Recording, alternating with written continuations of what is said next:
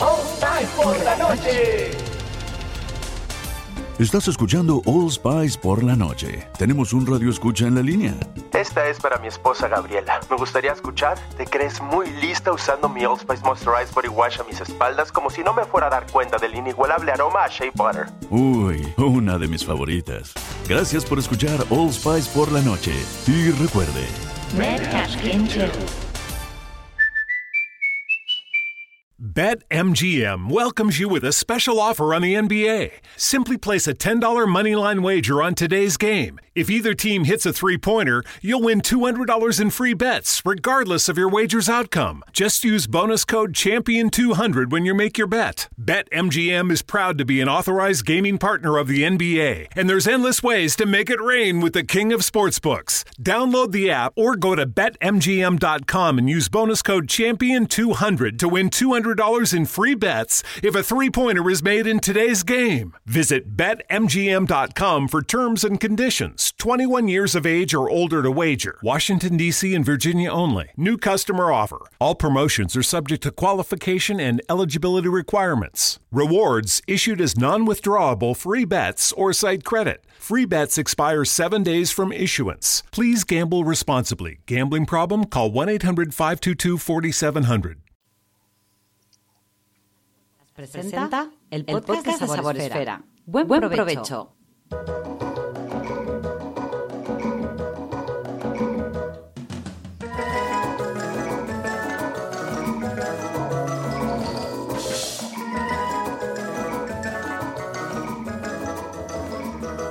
Hola amigos, buenos días, buenas tardes, buenas noches, bienvenidos al podcast de Sabor Esfera, versión 2021. Nos estrenamos nuevo año y ya son unos días, ya llevamos unos cuantos días de- del 2021, pero como tenemos podcast mensual, pues este es nuestro programa de enero, el primero del año del 2021 y por supuesto vengo acompañada de mis compañeras y mis amigas Rocío de Corriendo Sin Zapatillas y Moni de Moni Stars Cook. Mami Stars Cook. Moni, Moni Mami. Bueno. Siempre, siempre tengo ahí mi... No te creas, ¿eh? Mi mente hace... ¡cling! Mami Bueno, Stars- es que Mami hay mucha gente que me llama coloquialmente Moni Stars, porque como en la blogosfera hay bastantes Mónicas Claro. y ahí estamos. Pues ahí, pues ahí. Moni Stars. Ahí está. Mami Star Cook. Mami Stars Cook. Cook. Bueno, es Moni y es Mami. Es Mami. o sea, en cual- cualquier caso. Ah, Es como el que se llama, eh, como Toda que se la llama José y Pepe es José o Pepe, da lo mismo. Pues Moni es Moni o Mami. Bueno, pues estamos hoy con, con Rocío y con Moni en el nuevo episodio de enero del 2021 en directo. Estamos a través de YouTube, del canal de Madresfera, y a través de Spreaker, donde, pues, si nos estáis escuchando, podéis compartir con nosotros vuestros comentarios, vuestros saludos, porque sabemos que luego nos escucáis ahí desde el trabajo, desde el teletrabajo puede, ahí desde casa, allá donde estéis, puede que nos estéis escuchando y podéis participar si queréis con nosotros en este nuevo programa. Amigas, ¿cómo estáis? Lo primero. Yo muy bien, Muy bien. por aquí tranquilo, trabajando y bien. Iniciando el año con ganas. Por allí tenéis, ¿qué tal por allí, por Barcelona? En Barcelona es... mm, La verdad es que cuando estoy aquí en Barcelona es bastante fase cero. Eh, eh, estamos ahí exactamente, voy un poco desorientada por, mm, por, por la, ¿sabes? Por las restricciones que hay en un sitio u otro, pero bueno, yo aquí en Barcelona mm, como que me contengo bastante. Que no estamos saliendo nada de casa, vamos, ese es el resumen. No, no, bueno, mm, salgo, no, la, la compra, vamos, la compra me la traen los niños al cole y, en algún momento puntual que he tenido que, que, que- Que que hacer alguna cosa fuera. Ahora tenéis restricciones por allí, por Cataluña, de, restauración también, ¿no? O, pues mira, sí, yo mm, en, en no, no lo sabía porque realmente mm, llevo en Barcelona mucho tiempo sin, sin comer fuera. Por suerte hay, lo que hemos comentado muchas veces, eh, restaurantes que te traen comida a domicilio y hay que aprovechar. Y mm, me sorprendió mucho porque no sabía mm, las restricciones que habían en los restaurantes y, salí un domingo eh, que, bueno, iba al gimnasio un domingo por la tarde y claro, estoy acostumbrada a que vivo en el barrio de Gracia, que está lleno de restaurantes, terrazas, gente por todos los sitios y, y cuando atravesé las dos plazas que paso para ir al gimnasio, estaban desiertas. Y es que, claro, se ve que abren un poquito mm, para el desayuno y para la comida, pero al- mm, no sé si, no me quiero equivocar, pero creo que a las tres ya cierran y por la noche, nada. Madre mía. O sea, me sorprendió bastante porque, mm, la verdad, mm, me sabe fatal, la verdad, porque pienso en lo difícil que tiene que ser para el sector todo este momento y porque ah, por mucho que pidamos a domicilio tampoco... Ya, está siendo una época complicada. Exacto. En fin, Rocío, amiga. No, y, y ya no solamente complicada para la restauración, sino para toda la gente que trabaja de la restauración. Me estoy imaginando a proveedores, por ejemplo, eh, proveedores que, que están acostumbrados a, vi- a- a- a- a servir a restaurantes de la zona, sobre todo de proximidad. eh, Claro. bueno, se ven muy, muy afectados. Pero bueno, vamos a, a ver si entre todos volvemos a, tener la cabeza un poco más despejada, independientemente de lo que nos llegan las autoridades sanitarias, eh, ser cada uno responsables de, de nuestros actos y nuestras mm, acciones y, quedarnos en casa, es que no nos queda otra. Vimos que ya lo, lo doblegamos quedándonos en casa, pues si es que tenemos el... ten- tenemos la solución, es quedarnos en casa. No hay otra, no hay y otra. cocinar, amigos, ya sabéis. Y, Claro. y cuando os apetezca, pues pedir comida a domicilio, que hay muchas opciones, cada vez más, y se están poniendo las pilas mucho porque no queda más remedio. Voy a saludar a Vanessa Timbane, que la tenemos en el chat. Buenas, Vanessa, ¿qué tal?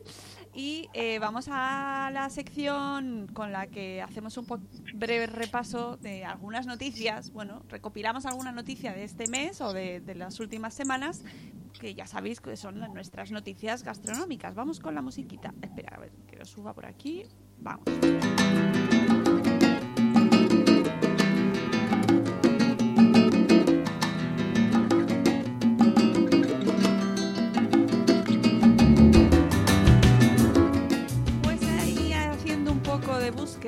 De noticias interesantes, eh, así lo que más me llamó la atención y que con la que quería con lo que quería empezar el- esta sección era las 10 recetas más buscadas en internet en el 2020, ¿vale? O sea, el repaso, vale, empezamos el año, pero hacemos un poquito de repaso del anterior, aunque sea un poco, eh, con los términos más buscados de cocinas de, mm, mundo gastronómico del año pasado. Y esto eh, pues nos lo trae directo al paladar.com, nos trae esta noticia. Y por supuesto, a ver si adivináis cuál es el primer, la primera búsqueda. Pues hombre, yo creo que un poco mm, pensando en lo que veníamos hablando eh, hace un momentito de quedarnos en casa, yo creo que el top de los top tiene que ser el pan. Absolutamente. El pan casero. Sí, sí. El pan casero ha sido lo más buscado. Nosotros tenemos un episodio especial en este podcast precisamente sobre el pan porque creo que quedó poca gente. Ha sido la resistencia, la gente que no ha hecho pan en casa. Yo me he hecho una experta ya. Recordemos que, que la harina y la levadura, que era como ahí un bien muy cotizado que no encontrábamos en ningún No, sitio. claro, es que nos fue el momento eh, de vida zombie eh, que tuvimos y que no teníamos harina ni levadura y claro, todo el mundo de repente, todos queríamos hacer pan. Ay, voy a saludar a Jorge Marín Nieto que está teletrabajando en nuestra compañía, así que un abrazo Jorge, un abrazo que además Jorge eh, también es muy cocinillas y de vez en cuando se hace directos a través de Twitter haciendo sus recetas y tiene blog, tiene blog que ahora no me acuerdo, Jorge, pónmelo en el en el chat dónde estás, porque ahora no me acuerdo exactamente. Me lo sabía, pero ahora no. Pues eh, la receta del pan es la número uno, ¿vale? La number one. Luego, ¿qué más? Por cierto, que además en directo al paladar nos dan pues una receta básica, la receta básica de pan casero de harina común, que es lo que todos podemos encontrar. Luego ya te pones ahí eh, a evolucionar y de hecho evolucionando te va- nos vamos al segundo, la segunda receta más buscada que es la de la masa madre. ¿Por, por qué? Porque, Porque no encontrábamos levadura. Eh, efectivamente, porque no necesitas comprar la levadura, sino que la haces en casa. El lo de la masa madre, ves, yo por ahí aún no he pasado. Sa- Sobrasada, sobrasoda, eso. Sabía que era una sobrasoda. Sobrasoda es el blog de Jorge que, que tiene un nombre eh, que yo sabía que era original. que era mezcla y, y- pero no mi cerebro soy una señora mayor como bien sabe Jorge que trabaja que es mi jefe en Porque Podcast y me lo recuerda muy a menudo eh Jorge bueno Sobra Soda es el blog de Jorge que es eh, dedicado a las recetas bueno eh, la masa madre la receta de masa madre no me he atrevido con ella no he entrado yo en ese mundo Yo tengo dormida, ¿eh? hice un taller Sí. cuando, cuando acabó el confinamiento, me apunté a un taller de pan porque estaba un poco frustrada porque no había sido capaz de hacer pan durante el confinamiento y entonces me dieron, preparamos allí masa madre y lo que pasa es que mm, no tengo mucho tiempo para hacer pan y la tengo dormida en la nevera. O sea, tengo un ente masa madre durmiendo en mi nevera. a mí me genera un poco de, de mal rollito cada vez que alguien Y mi dice, familia sí me dice, "La eso se va a quedar ahí para la sí, sí, eternidad. voy a despertar Algún día vivirá mientras Me dijeron, a ver, que alguien que sepa de esto me corrija, pero me dijeron que la podía dejar dormida y que cuando las, que cuando quisiera hacer pan o quisiera utilizar la masa madre, solo tenía que sacarla de la nevera y alimentarla. O sea, es como, como un tamagotchi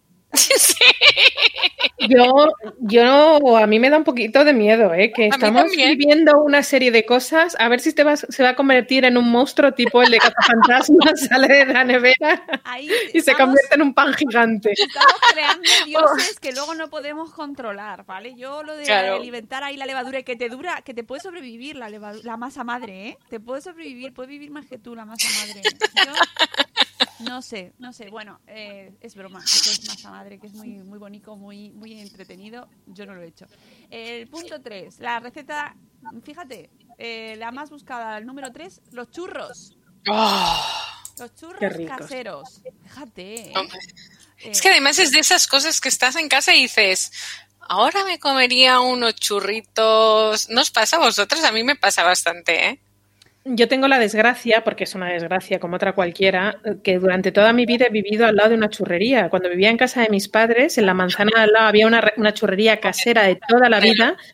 Y ahora que vivo en una zona nueva, ponen un, un camión de churros de estos ambulantes, de los de feria, y los ponen durante todo el invierno.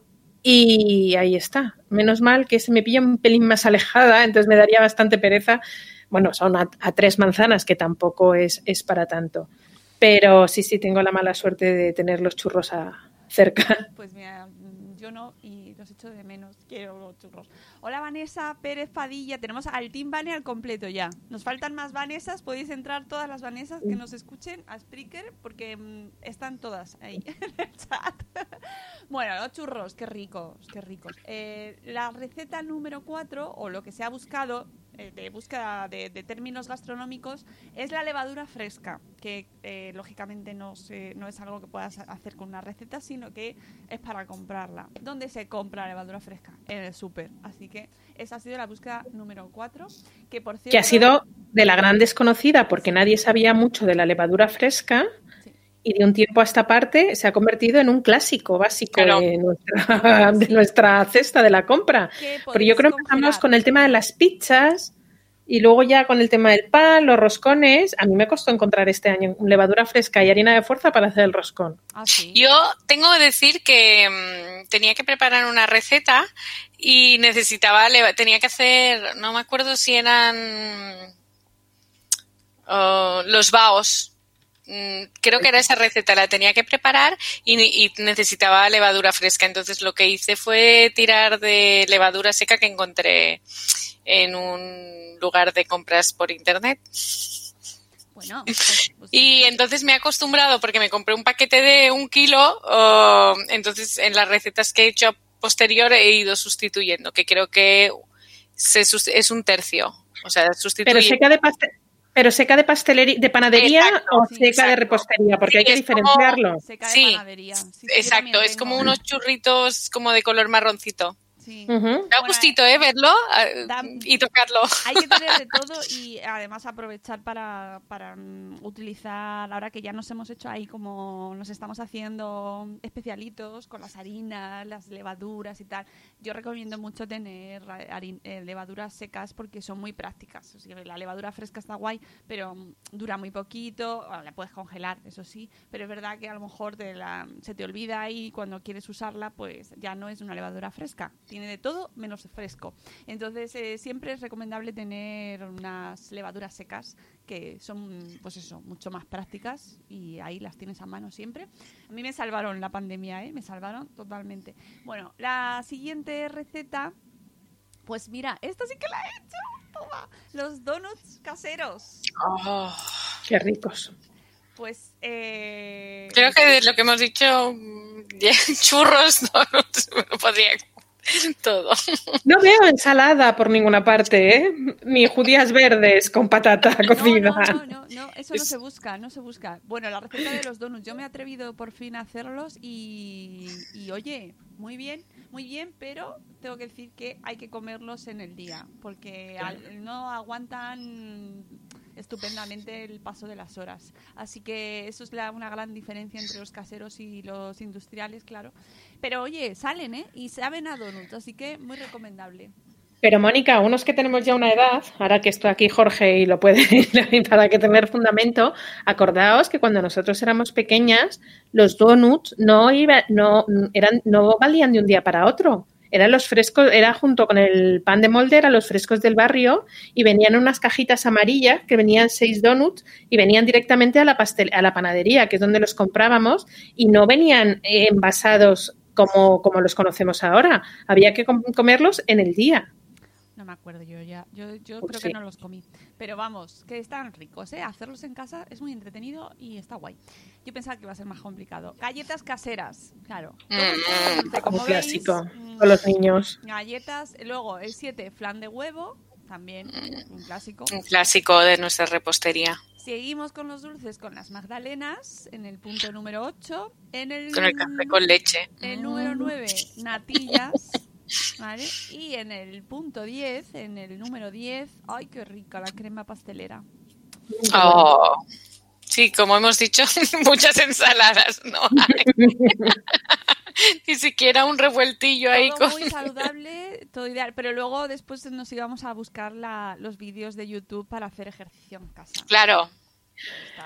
También hemos, estado, hemos pasado un dom- 2020 tan complicado como para encima tener que comer brócoli o ese tipo de cosas. Yo creo que lo que necesitamos es un poco, a- eh, hemos necesitado algo que nos endulce la, la vida. Bueno, es que cuando te metes a, yo creo que, que más o, que, o sea, yo pienso, ¿eh? por cómo yo actúo.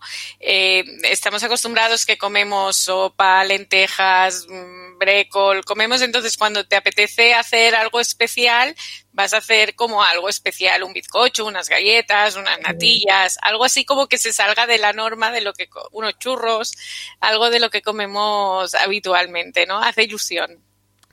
Pues sí. Mm, Yo soy la primera que me meto a la cocina a ver qué hago. Busco recetas nuevas de dulces y repostería porque me gustan mucho. Y oye, me vado y me ayuda a desestresarme. Y luego, pues es que está muy rico. ¿Qué vamos a hacer? Así que bueno, estas son las 10 recetas más buscadas del 2020. Algo tiene que ver que hayamos vivido una pandemia. Algo tiene que ver. O sea, me parece hasta lógico. Es que teníamos muchas horas, muchas horas en el día. Sí, eso está claro. Todas.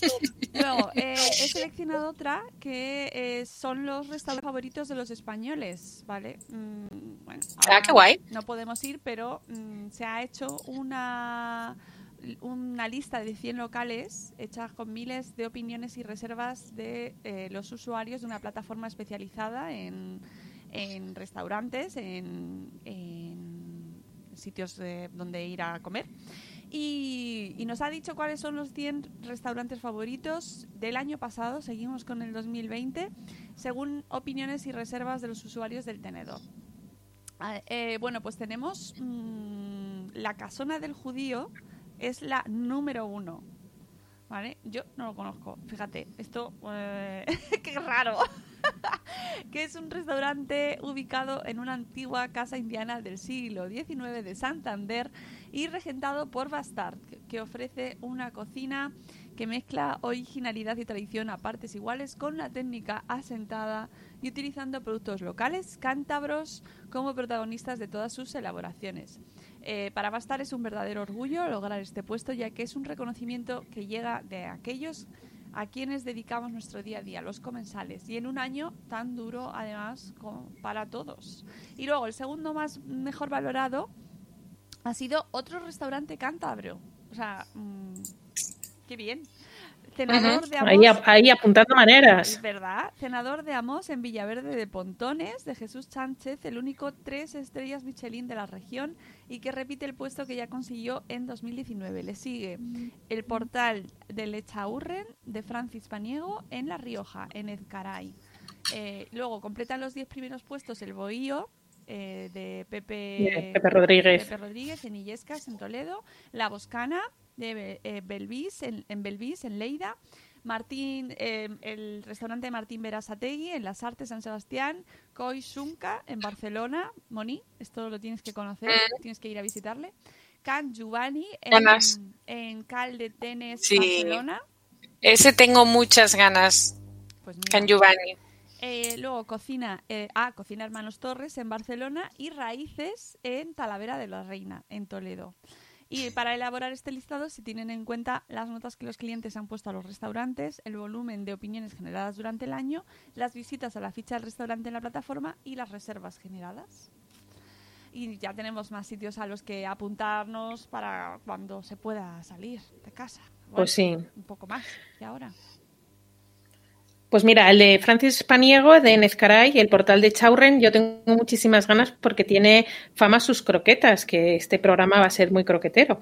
Y tienen fama sus croquetas que eran en una receta de su madre y se ha convertido eh, en todo un icono en el mundo de la gastronomía o, o casera, que era la madre de Francis Paniego y falleció, si no recuerdo mal, el año pasado o hace dos años, porque yo ya con el tiempo pasa muy rápido y sí, sí, tienen fama sus croquetas, así que habrá que apuntarse. Ya, te- ya sabéis, tenéis aquí listadito. Y yo creo que te- eh, yo había seleccionado estas dos y luego has incluido tú, Rocío, eh, más noticias, ¿no? Ju- justamente hablo de esto mismo, de, de lo que decía que era eh, un, un programa muy, croque- muy croquetero, porque eh, recientemente hemos, hemos celebrado el Día de la Croqueta. Eh, nos hemos enterado que en 2020 se han consumido en los hogares españoles cerca de 15.000 toneladas de croquetas. Que no está nada mal el, el dato, 15.000 toneladas de croquetas, más de un verdad. 9,6% más respecto del año pasado. Sí, eh, son estadísticas que a mí realmente me, me sorprenden que se hagan, pero sí, sí, se hacen estudios. En este caso ha sido la Asociación Española de Fabricantes de Platos Preparados.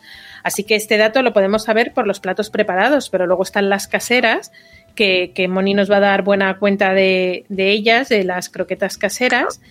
Y, y- y, desde luego yo creo que, que es uno de los platos mm, preferidos por, por la mayor parte de, de- de los Ah, españoles y de todos aquellos que probamos que- las croquetas. A Patricia Aquí en no le Cat- gustan. Sí, yo creo que aquí en. Cataluña se hizo hace poco un concurso de las tapas más populares y también ganó las croquetas. Es que una buena croqueta es un bocado irresistible, yo creo. O sea, una buena croqueta y Yo- un...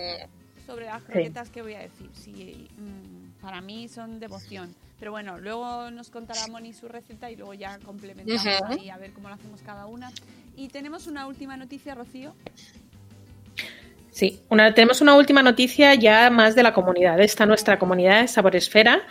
Eh, nos, llega, nos llena de orgullo y satisfacción, como decía aquel, eh, eh, dar a conocer la alianza eh, que hemos firmado con, con Nocilla. Ya sabéis que Novecilla lleva más de cinco décadas en nuestras casas compartiendo momentos felices. todo quien no recuerda el bocata de Nocilla o, o esos galletas con nocilla, que eso ya era pecado mortal cuando éramos pequeños.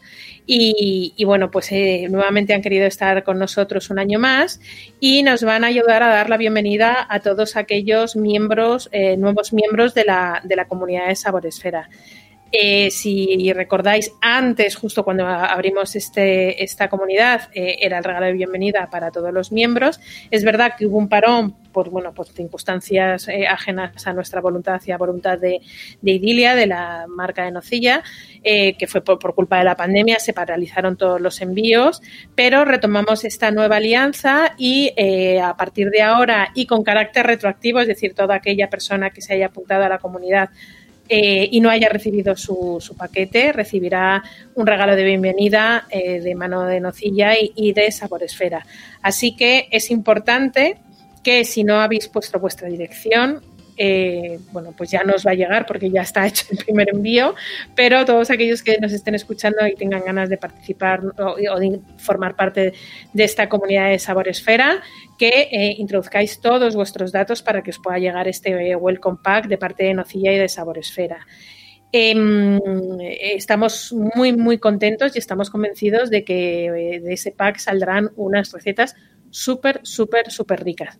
Y aprovecho para animar a toda la gente que nos esté escuchando y que tenga ganas de participar en esta comunidad, recordar un poco los requisitos. Simplemente es tener o un blog preferentemente, un podcast, un canal de YouTube, eh, una red social única y exclusivamente dedicado al mundo de la gastronomía, del buen comer, del buen beber, en el que el 99%, el 90%, vamos a poner abrir un poco la mano, el 90% de los contenidos o el 95% de los contenidos sean exclusivamente gastronómicos.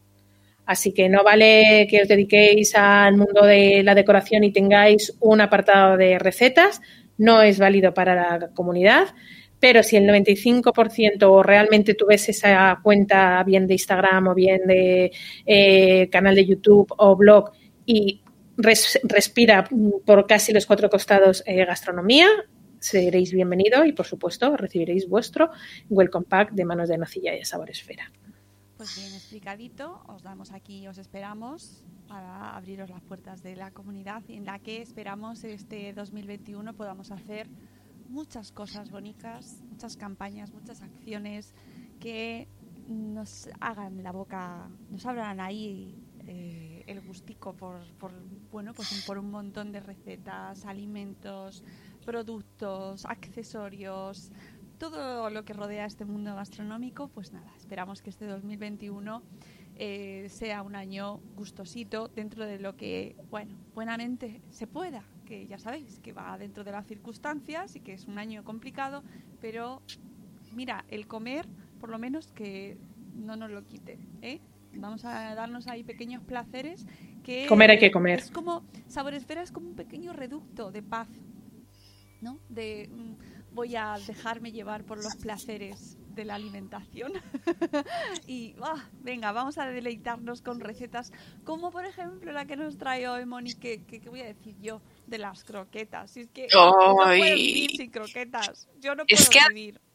Además, yo lo hablaba el otro día en Instagram y decía, me encantó el 16 de enero que era el día de la croqueta porque me encantó Instagram, porque muchas veces encuentras cosas ahí y era una fiesta, o sea, daba igual si eras de cocina, de no cocina, mm, todo el mundo hablaba de croquetas y había un montón de memes de croquetas. O sea, a mí me encantó, me reí un montón los memes de croquetas.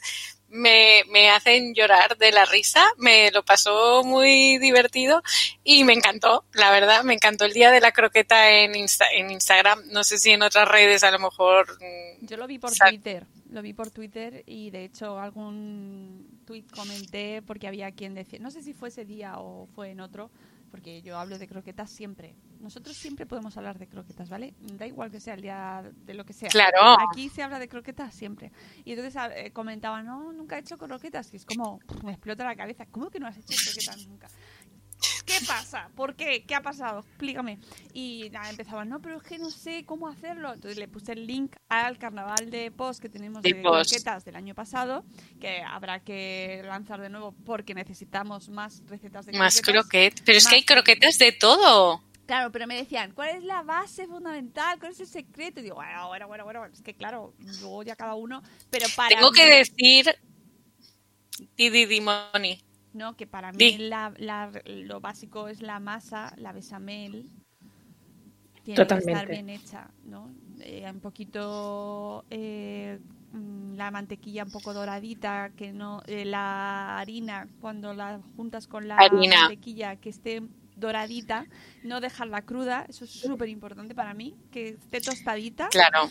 sin quemarse, pero tostadita para que no sepa harina cruda y luego ya pues un buen remover y un buen ingrediente después que lo acompañe. Pero para mí esa eso eso luego ya te gustará más líquida, menos líquida, más grande, menos grande, tamaño señora, tamaño no señora. Bueno, tú ya eh, luego eliges. Pero para la, base es la salsa, ¿no? O sea, la bechamel. Yo creo que, que tiene que ser una bechamel cremosa. Esa cremosidad de lo que decías tú, de esa mantequilla bien hecha, esa, esa harina bien tostada y bien diluida, que no se queden pegotes, ya ese es el éxito. Luego ya le puedes echar lo que te dé la gana. Pero sí, para mí ese es el éxito. Yo tengo que decir que a mí me encanta la cocina, me encanta cocinar y, y a veces mm, por el trabajo me tengo que enfrentar a recetas mm, que la verdad me da mucho miedo. Bájate la cámara porque que está quedando como testimonio de Ah. solo se te ven los ojos. Digo, ¿qué vas a decir? Porque va quedando. No, solo decir que para mí las croquetas es como, o sea, es algo muy simple, muy básico y una maravilla, pero veo mucho más difícil hacer eh, croquetas que otras eh, elaboraciones. A mí unas buenas croquetas creo que, es un don. La gente que hace buenas croquetas tiene un don y que no todo el mundo hace buenas croquetas y que tú puedes seguir una receta al pie de la letra y te quedarte ahí un... Lo digo por experiencia propia, ¿eh? Sí, sí, sí, sí. un boñigo que eso no se sepa lo que es y que se te deshaga y que no y dices mm, pero ¿Y a por mí qué? me ha pasado ¿eh? ¿Y por O sea, qué de repente dices, si sigo la misma receta de siempre, uso los mismos ingredientes de siempre y el día que te dice la croqueta que no, te pongas como te pongas, es que no. Yo a veces eh, a veces no. Yo siempre que acabo de hacer croquetas digo es la última vez que hago croquetas pero siempre hay o, o sea siempre lo, hay que volver a intentarlo. Porque además eh, eh, ahí es una maravilla. Mira, recuperó el, antes de empezar con la receta, recuperó el carnaval de post de Sabor Esfera y, y, y- y solo enunciar mm, croquetas de setas, de calabaza y parmesano, de zanahoria, de merluza, de cocido, sin po- de pollo y jamón, de verdura, mm, más de pollo, dulces, eh, de jamón, mm, de las de calamares que yo hice que también están en el carnaval de pos, de bacalao, de gambas, eh, de berenjena y queso de cabra. Y tengo que deciros que por trabajo yo tengo que viajar a Tenerife algunas semanas del mes y que mm, hice un des- mm, em, está mal que lo diga, pero me he hinchado, ahí están un poco mejor de medidas y yo como voy allí tengo ca- casi siempre que comer y cenar fuera y, y me he hinchado a croquetas. Pero bueno, he probado unas que, mm, o sea, me hubiera llevado un tupper con 100 croquetas de almogrote y plátano, que el almogrote, para, para que entendáis un poco el concepto de mezcla de sabores, el, el, almogrote es, es como un paté que se hace con, con pimienta picona y un queso curado. O sea, es un sabor muy intenso, muy bueno, pero muy intenso, mezclado con el plátano. Y yo estaba con, eh, éramos dos personas comiendo y habíamos pedido para que las probara. Y cuando me vio pegar el mordisco a la croqueta me dijo, puedes comerte la mía. Y yo digo, por favor, digo, madre mía, ¿sabes? O sea, me, de, de, después de ver esa cara de satisfacción me dijo, cómete, cómete mi croqueta si quieres. Oye, de amor, ¿eh? Que te dejes Porque- la croqueta, vamos, por favor. Madre mía, me como la croqueta, me como la croqueta. Pues y tráenos, tráenos- espera, antes de que nos des tu receta, vamos a Sí. poner la musiquita de, Vale. de tu sección y vamos a ir a fondo a ver cómo hace las la croqueta de... ¿De qué era? ¿De setas? No. ¿De qué? No, De, de Moni. ¿Cuáles de, de qué eran tus croquetas? de De calamares Ah. en su tinta. Eso. Uh, qué rico. Venga, vamos.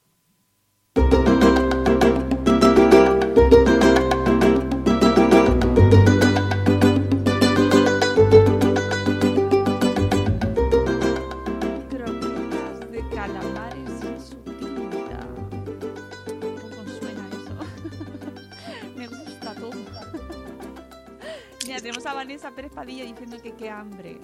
Ya. Es que a mí, a mí el, el mar, las cosas de mar me gustan mucho y estas croquetas mm, tienen una intensidad a mar mm, muy buena. Pues nada, dale. ¿Qué necesitamos? Ve- Venga, necesitamos dos calamares grandecitos, limpios y con y pedimos que cuando nos lo limpien que nos dejen la tinta.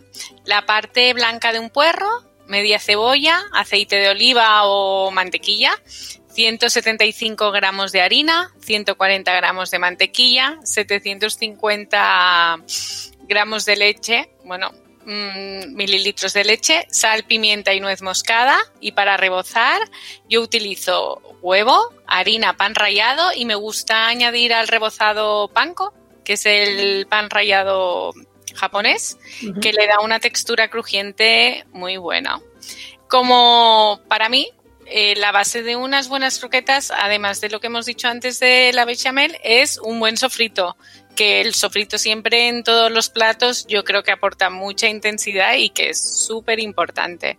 Entonces, en este caso, como vayamos a cortar la cebolla y el puerro, no va a importar porque lo vamos a triturar. Si no nos gusta triturarlo y queremos dejar los trocitos enteros, pues siempre trocitos mm, pequeñitos. Entonces, lo ponemos en, una sartén con un poquito de aceite o mantequilla, un poquito de sal que ayude a que se poche la cebolla antes y vamos removiendo. Cuando tenemos el sofrito, añadimos los calamares cortados y los removemos hasta que estén bien cocinados. Entonces, cogemos este sofrito que tiene los, los, los calamares y lo trituramos bien. Si queremos que tengan un poquito más de textura, pues podemos dejar o unos trocitos de calamar o a mí, por ejemplo, en las croquetas eh, me gusta mucho cuando hago croquetas, por ejemplo, de espinacas o, berenjena que, que quedan así un poquito más deshechas, me gusta ponerle piñones. Pero bueno, eso es al gusto de consumidor. Entonces, para preparar la bechamel, a ver, vosotras que sois exper- expertas croqueteras, a ver si tenéis que hacer alguna puntualización, porque como ya he dicho, a mí las croquetas me fascinan, me encantan, pero eh, me cuesta. O sea, por favor, que alguien organice un taller de croquetas ya y me avise que yo me apunto. Pues añadimos la mantequilla y la harina. Y con las varillas, sin parar de remover, eh, tostamos la harina para lo que comentaba antes Mónica, que no tenga ese sabor a crudo. Ya crudo.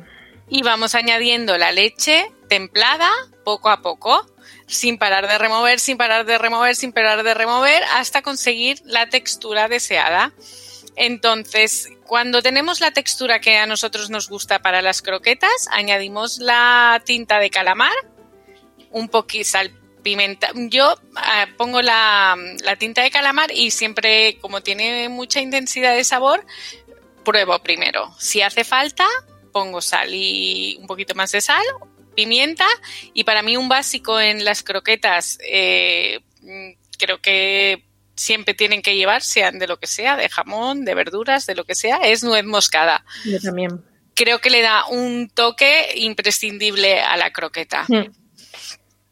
Entonces removemos y yo como no soy muy mañosa, todo, o sea, las cosas que tengo que hacer con las manos pues mm, no tengo ese don, yo lo meto, lo guardo en una manga pastelera Ah, porque me es más fácil para formar las croquetas.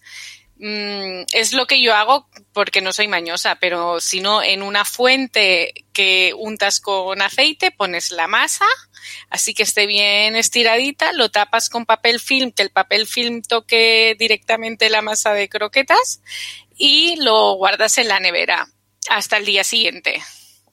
¿Lo hacéis así vosotras? Sí. Sí, vamos, yo no le unto aceite ni nada, pero vamos, sí, No. lo pongo en una Sí, yo- fuente, yo también. Lo tapo y para el día siguiente. Pero creo que te voy a copiar lo de la manga pastelera, porque si hay algo que me da una pereza horrorosa es envolver croquetas. Claro, Hay gente que lo hace con una, eh, una habilidad impresionante, con dos cucharas, que hacen plum, plum, plum, plum y hacen las dos cucharas, eh, las van juntando y, y saca la croqueta casi perfecta, Pero a mí me da muchísima pereza. Yo las hice ayer justo. eh, hice Yo hoy las voy a hacer, qué casualidad. eh, pollo Oh, asado, qué buenas. que me sobró un poco de pollo asado claro. y eh, con queso gouda. Tenía un trozo de queso Mm. gouda, porque esto es abrir la nevera y que... De Claro, es que es un- una receta perfecta de aprovechamiento Exacto. y, mm, un- o sea, maravillosa.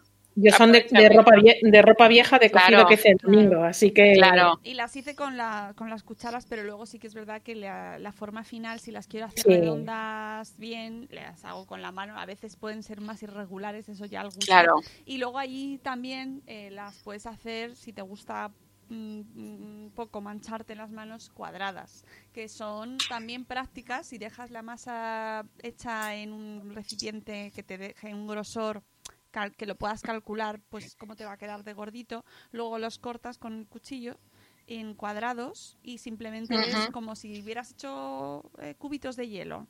Sí. Y luego los vas Claro. sacando, los vas pasando por el rebozado y te quedan cuadraditos. Y son muy apañadas las croquetas cuadradas para guardarlas en el congelador.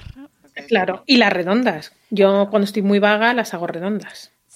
Se pueden hacer como se quieran, o forma de, de croqueta habitual, o eso sí, que no sean muy grandes, por favor. Ya sabes. Ya. A mí a veces por comodidad, mm, por, de- por eso, porque no soy mañosa y paciente, las hago bastante grandes para acabar antes, pero Las no me lo tengáis en cuenta. Las croquetas cuadradas son muy, muy recomendables, ¿eh? Yo tengo que reconocer que antes no las hacía, a mi santo sí que le- las hacía más y dije, "Eh, esto me gusta, me parece muy interesante esto de hacer las cuadradas. Y me, si te queda, te tiene que quedar la masa, eso sí, eh, bastante apelmazada, ¿no? O Claro. consistente, que a veces no siempre te queda igual. Hay veces que te queda más mm, líquida. Pero Claro, si supongo que depende masa- de la harina también, o Sí. la leche, o no lo sé. si tienes una masa que tú la ves y dices, uy, esta me va a quedar perfecta, pues lo haces ahí en, en horizontal y te quitas el laborioso trabajo de amasar así, de hacer la bolica. Ya. Eh, pero son tan bonitas ahí. Y también otro truco, si es queda la masa muy líquida, yo me he guardado unas conchas de vieiras de, o, o si quieres con o unas conchas de calamar, de mejillón. Lo rellenas en la masa, le echas pan rallado y lo metes al horno en lugar de freírlas. Hombre, si, si es muy, muy, muy líquida, al horno. Si no es tan líquida, las puedes intentar freír dentro de la concha. Y es una manera de comer una la masa de croquetas de otra manera cuando ves que es imposible, que te ha quedado tan líquida la, la bechamel que va a ser imposible hacerle forma. Claro, claro. O hacer unas con unas obleas de, de empaladillas, el relle- También. rellenan y se, o se hacen al horno o se fríen. Nunca. Claro. tiréis los rellenos de nada. Mm. Es que además es perfecto también para una, una lasaña o un poco de pasta, lo que tengas, puedes aprovechar si, si te has cansado de hacer croquetas. Ahí eso da- hay que darle a la imaginación, totalmente.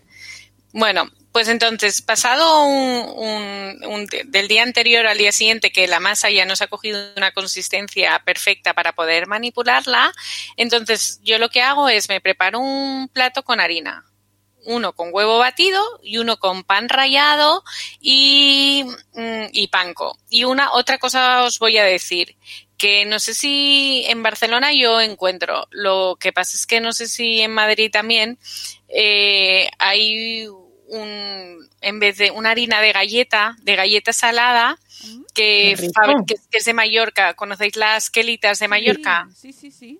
Las típicas quelitas, pues Sí. venden, venden am, galleta y rebozado con galleta. Ay, ¿no? ay, yo mm, en Mallorca los rebozados casi siempre se hacen el, no se hacen con pan, se hacen directamente con esa galleta y es una maravilla. Ah, no o sea que os doy un truqui, ¿eh? Habrá que probarlo, habrá que probarlo.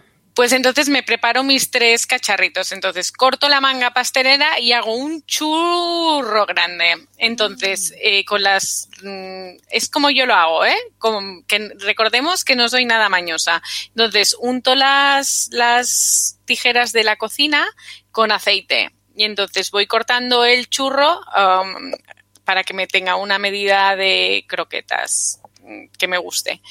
Eh, entonces, luego me embadurno yo las manos, eh, pasado, una vez pasado por harina, yo me embadurno las manos mm, con aceite, porque me, mm, me manipulo las croquetas con la mano. Hay gente que tiene mucha destreza de hacerlo con, con dos tenedores, pero yo no. Entonces, yo me embadurno las manos con aceite, lo paso por harina, lo paso por huevo y luego por el pan rallado y panko.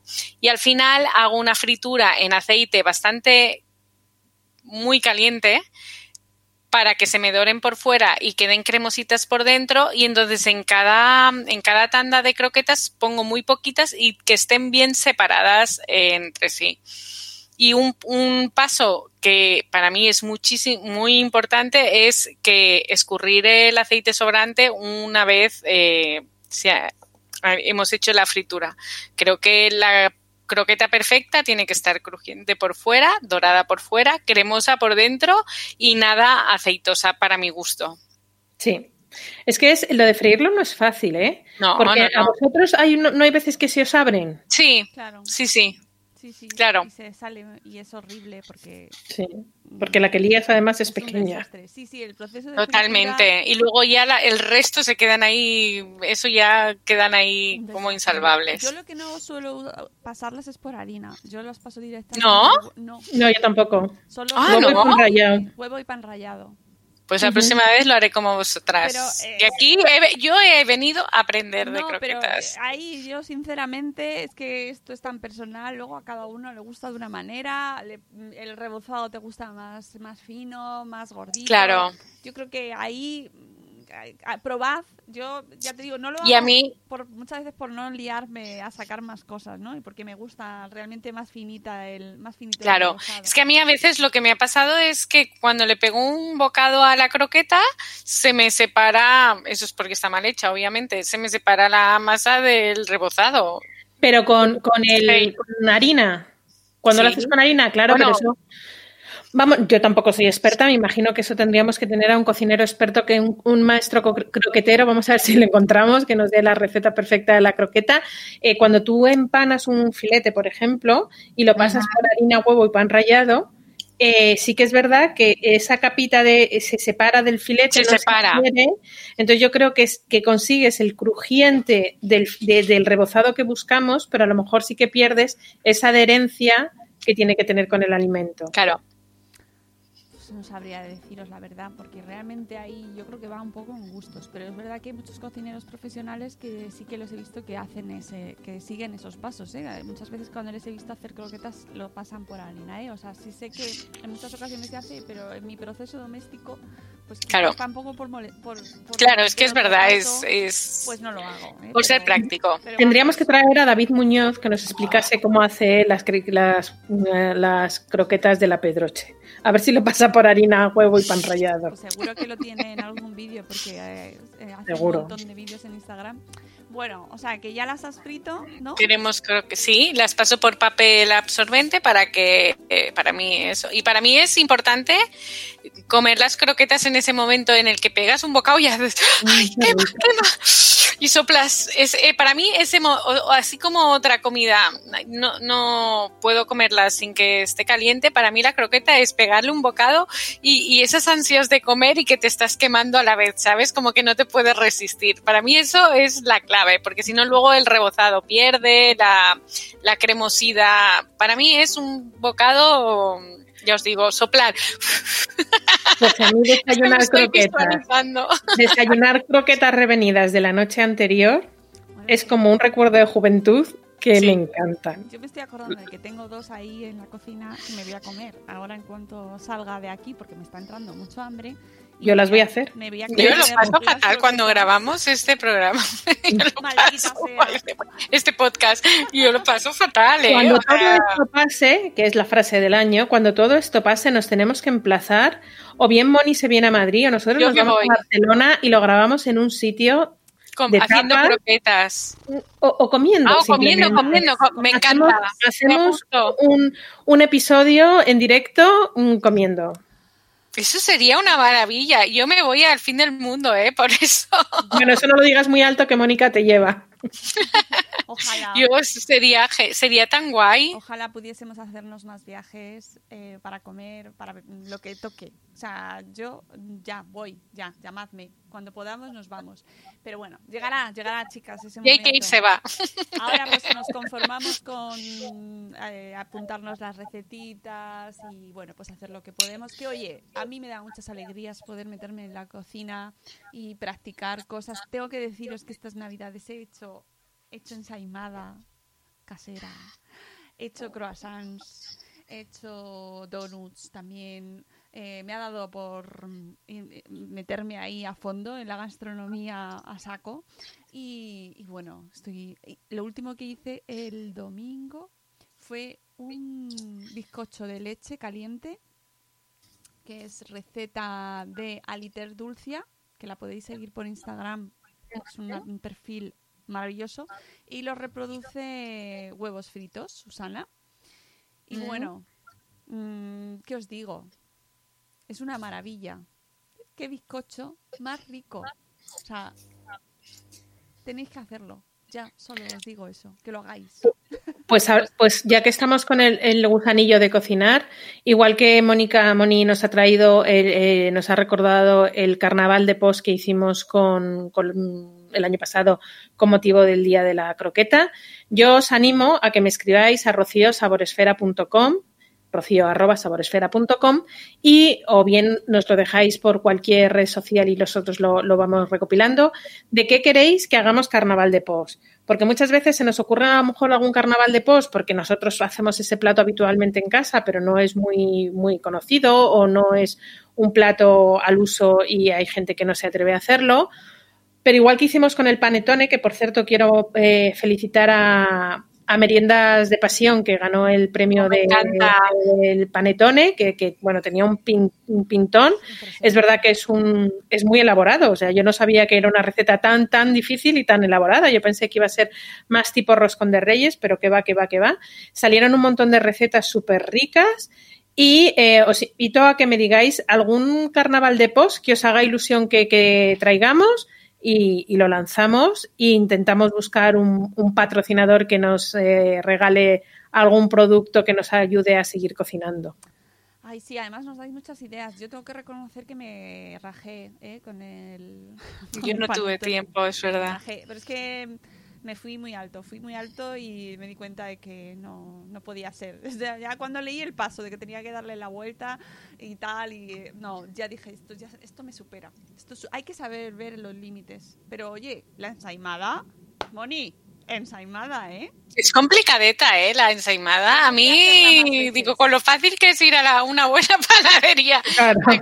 en Mallorca, en Mallorca, obvio. Claro, Mallorca. Y, y, y comprártela, digo, madre mía, a veces, eh, y además es, eh, mm, yo que también he preparado la receta de ensaimada, pienso, eh, tú vas, eh, o por ejemplo un buen pan, el- el- una ensaimada yo creo que debe estar por un euro, un euro diez, no más, y todo el trabajo y las horas que hay detrás, ¿eh? Ya ves. ya te Es digo. como el roscón de reyes. Un buen roscón de reyes tiene que costar esa barbaridad de dinero porque las Por horas que tardas claro. en hacer un buen roscón de reyes, ahora si lo haces mm, rápido y con una masa que no requiera tanto Claro. leudado, vale, pero hacer un buen roscón de reyes pierdes una cantidad de tiempo que es, es exagerado. Pues la ensaimada Totalmente. tengo que eh, investigar más porque me, me encantó. Eh, Es buenísima. Tengo que darle más trabajo porque es verdad que, claro, es que es, mm,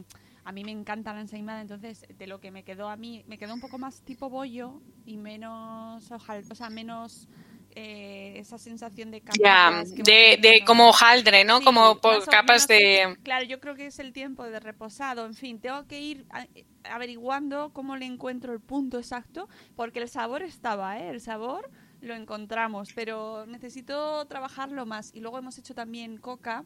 Es que la repostería y la cocina mallorquina, ya sabéis que para mí es... Mm, ¡La mejor! He hecho, he crespés también. O sea, que sepas que voy ahí trabajando todo, todo, todo la, la gama de, de alimentación mallorquina. Pero bueno, que eh, investigaremos más y nada, algún día, algún día nos lanzaremos a hacer el carnaval de ensaimadas, ¿eh? Ya verás, ya verás, porque eso tiene, eso es un must, ¿eh? La ensaimada casera, por favor. Qué maravilla. No sé si me atrevería yo. Bueno, pues es muy fácil. Vamos, no, miento, no lo es, pero es que todos ponerse. No, no, no, está claro. está claro que es ponerse. Tuve mis momentos de aquí no me voy a meter con la ensaimada, al final te metes. Pero es verdad que tienes que... Y lo que se disfruta cuando te pegas ahí un bocado que de una receta que, te ha costado. La... ensaimada. Es que para mí era magia. O sea, te lo juro que cuando me metí en la boca eso dije, esto sabe ensaimada. Y es la, es que claro, el tema de la masa y la manteca, en fin. La manteca. La manteca. La manteca. es que Mallorca somos un poco mantecosos. Sí, sí, pero no pasa El cerdo ¿eh? para nosotros es, claro, claro clave, el cerdo y el huerto. Que nos quedan cinco minutos, que tampoco tenemos mucho que hablar de la tele, ¿no? Mm, ¿Puedo decir una cosa? Claro. Y lo que quieras. Y ahora lo voy a decir y vais a pensar, pues podrías habértelo preparado, pero a lo mejor vosotras vais a saber de qué hablo. Me, yo no me enteré, pero por el Día Mundial de la Croqueta me dijeron que había salido un libro de croquetas gourmet. A ah, ver. Pues no me he enterado yo de eso. A ver, pues me sabe mal porque os voy a porque pensaba, mira, libro de croquetas gourmet. Eh, mira, eh, sí, ya lo he encontrado, perdón. Es que me ha venido mientras hablaba con vosotras un libro que se llama Croquetas Gourmet, que, mm, que es de Chema Soler. y me han dicho que es un must. ¿Sí? Pues habrá que traer a Gema, a, uy, a Gema, a, este chico, a Chema a Chema Soler que nos hable del mundo croquetero. Pues, Porque eh, hubo gente que me escribió y me dijo, ya que eres una, una, una croca, una loca de las croquetas, que sepas que hay un libro que te va a fascinar. Y yo lo tengo ahí pendiente, ¿eh? Hombre, pues me acabas de hacer ya, pues ya tengo que hacerme con él, claro. Eh, nada, una necesidad más. Gracias. Es que esto es genial cuando la gente... y os diré que el día de la croqueta salió de una agencia de comunicación.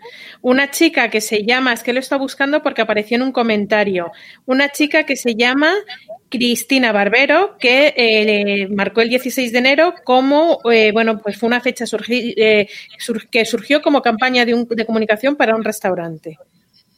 Pues y poco a poco se fue corriendo la voz y se hizo como el Día Mundial de la, vamos, el Día, no mundial porque no es un plato mundial, como el Día de la Internacional de la Croqueta, sí, sí.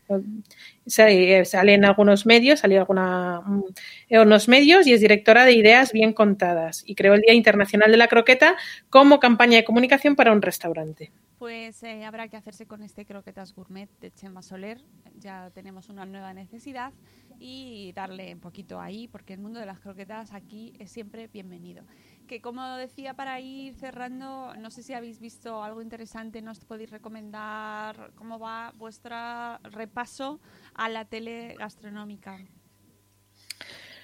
Pues se acabó afortunada Masterchef Junior y espero que mm, se lo, retomen o sea, lo retomen. Yo entiendo que puede ser un programa muy didáctico, muy divertido, como eh, un, solo programa igual que hicieron con los mayores, en el que nadie gane, simplemente que los niños cocinen, que pueda ser a ritmo de un cocinero o que tengan una experiencia gastronómica con un cocinero que admiren, pero no veo esa necesidad eh, de hacer un concurso, no veo esa necesidad de, entre comillas, eh, agobiar a los niños sin, sin motivo, porque no, no, no, no lo veo lógico. Y, bueno, pues es un programa que cada vez gastronómicamente me aporta. Han salido muchas noticias de muchas cosas que han pasado puntuales que no deberían haber salido. Y más, me reitero, ¿eh? que siempre lo digo, más en un programa grabado. Que puedes escoger diferentes. Yo no, no, lo he visto, no lo he querido ver, he visto cosas. No, yo no lo, vi, no lo he visto.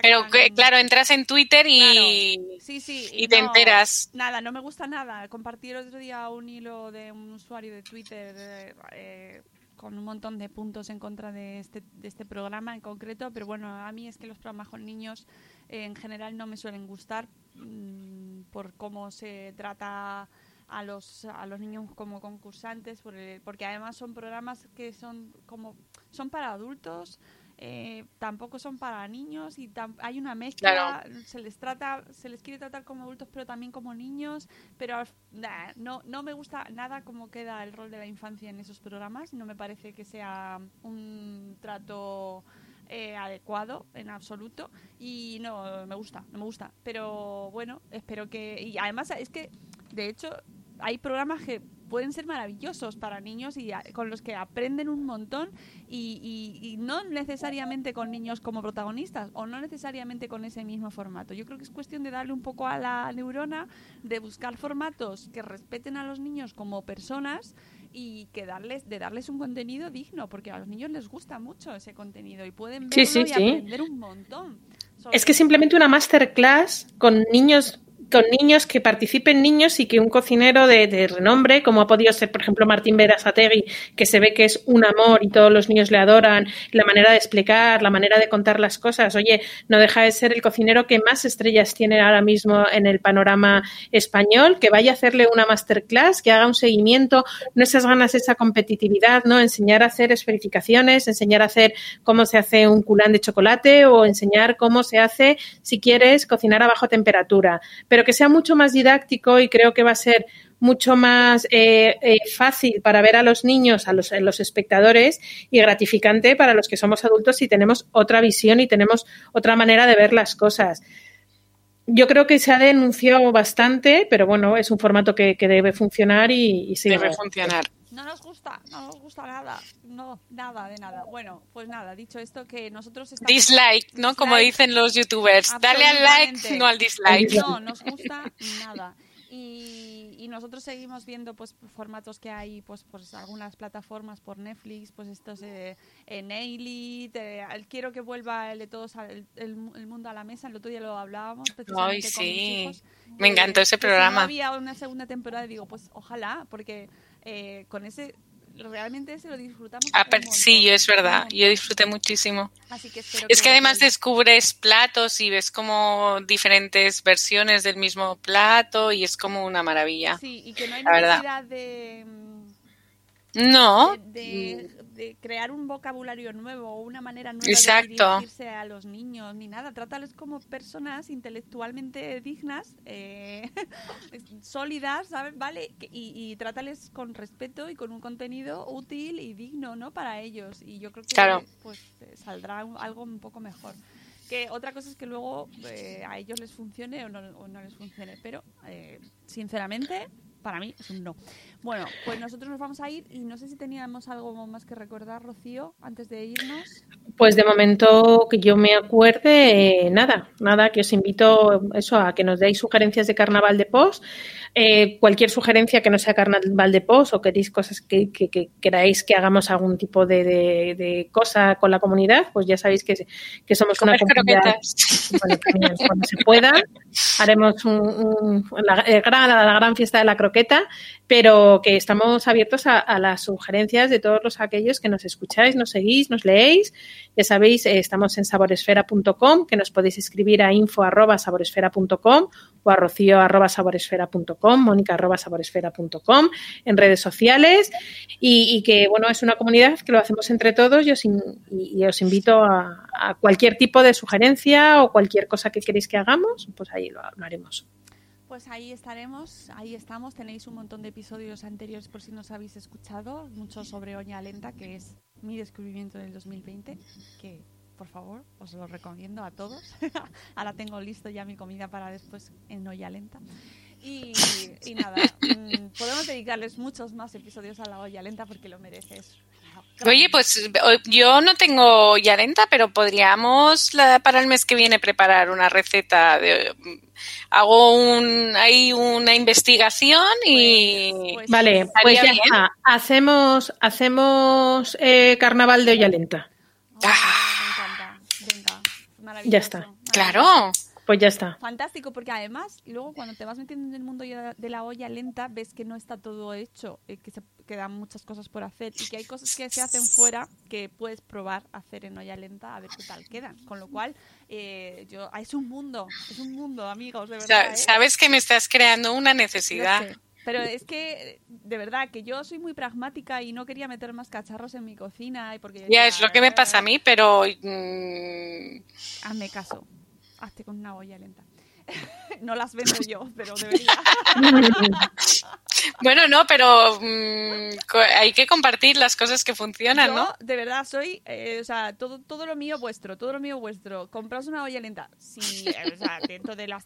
Tenéis dos episodios justo anteriores a este. Es lo que iba a decir, que teníamos un podcast. A dos mujeres maravillosas hablando sobre por qué cocinar en olla lenta, que yo creo que después de escuchar ambos episodios os haréis una idea muy clarita, muy definida de por qué o puede ser un instrumento para ti o no. ¿Vale? Y ya dicho eso, luego ya tú eliges, porque obviamente no es para todo el mundo, no tiene por qué serlo, igual que tampoco lo es la olla a presión. Por ejemplo, ¿no? Pues igual. Así que eh, escuchad esos podcasts y luego pues ya decidís vosotros, pero yo a favor siempre. Amigos, nos vamos, que ha sido un placer, chicas, eh, vernos este mes de nuevo, una vez más, y nos escucharemos en febrero. En febrero. Una vez, pues ahí con los carnavales, que yo ya, ya no me acordaba que venían los carnavales, con esto pandémico, pues no me acordaba, pero hay carnavales, así que, mm, pues yo qué sé, tendremos que hacer alguna receta de carnaval o algo así, Moni. Ah, bueno, No sé, no sé, yo lo dejo sí, es verdad. Bueno, O- Bueno, el mes es muy largo. Es, mm, es, eh, tiene cuatro semanas solamente, pero vamos, podemos hacer No un carnaval de post de olla lenta de estos Claro. primeros 15 días y los siguientes 15 días receta de carnaval, ¿os parece? no es perfecto. nada largo, febrero es muy corto, recuerda, Rocío. Febrero es Ay, muy qué bien. Es muy corto porque tiene febrero. 28 días y nada. Es un mes que odio, pero bueno, ¿Sí? cualquier caso, no me gusta nada febrero. Pero no pasa nada. ¿Qué hacemos? Eh, 15 días. Hoy mismo lanzamos el podcast de. Uy, el podcast. El carnaval de post de Olla Lenta. Y a partir del 15 de febrero, Día de los Enamorados, es semana clave, 14 de esa semana, sacamos el carnaval de post de recetas de carnaval. Venga. Así que lo que nos estáis escuchando ya tenéis deberes. Venga, a cocinar todos. Nosotros nos vamos a ir dentro de nada a comer, que aquí una come muy pronto.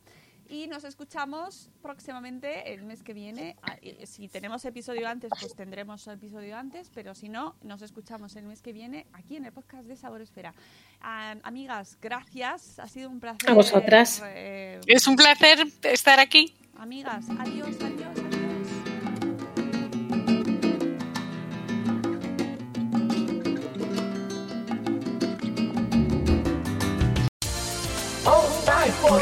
Noche.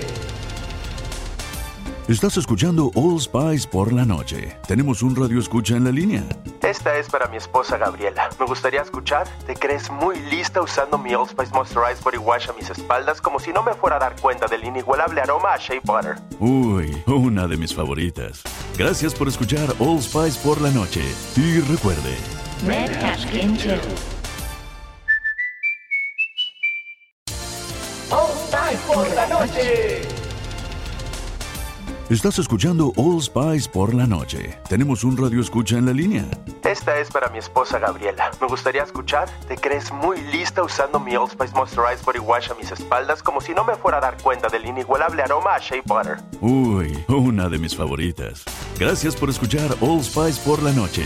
Y recuerde, Red Cashkin 2.